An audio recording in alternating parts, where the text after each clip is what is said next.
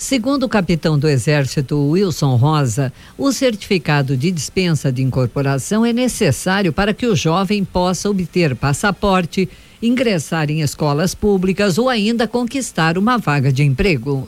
Exatamente. Então, dos 18 aos 45 anos, os jovens ele compõe a força mobilizável do Exército. Ou após os 45 anos, eles receberão um atestado de desobrigado do serviço militar. A partir do alistamento e até os 45 anos, em caso de extrema necessidade, como em uma guerra, por exemplo, o mesmo que tenha recebido o certificado de dispensa de incorporação, o jovem poderá ser convocado pelas Forças Armadas.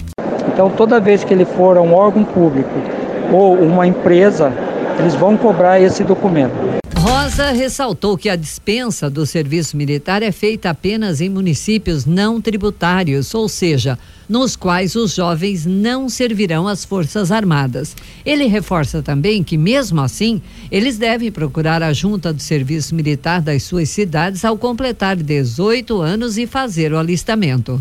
E é muito importante que o jovem, ao completar 18 anos, ele procure a junta do serviço militar mais próximo e realize o seu alistamento, pois só assim ele estará em dia com o serviço militar, aonde durante o ano ele vai receber o certificado dele e ele vai estar quites com o serviço militar. Caso resida em município não tributário e queira servir as Forças Armadas, o jovem pode se inscrever nas escolas militares do Brasil, a Academia Militar das Agulhas Negras, a AMAN, que fica em Resende, no Rio de Janeiro, e a Escola de Sargentos das Armas, em Três Corações, Minas Gerais. Aqueles que optarem por seguir carreira na medicina, veterinária, farmácia ou odontologia poderão servir ao Exército após concluírem a graduação.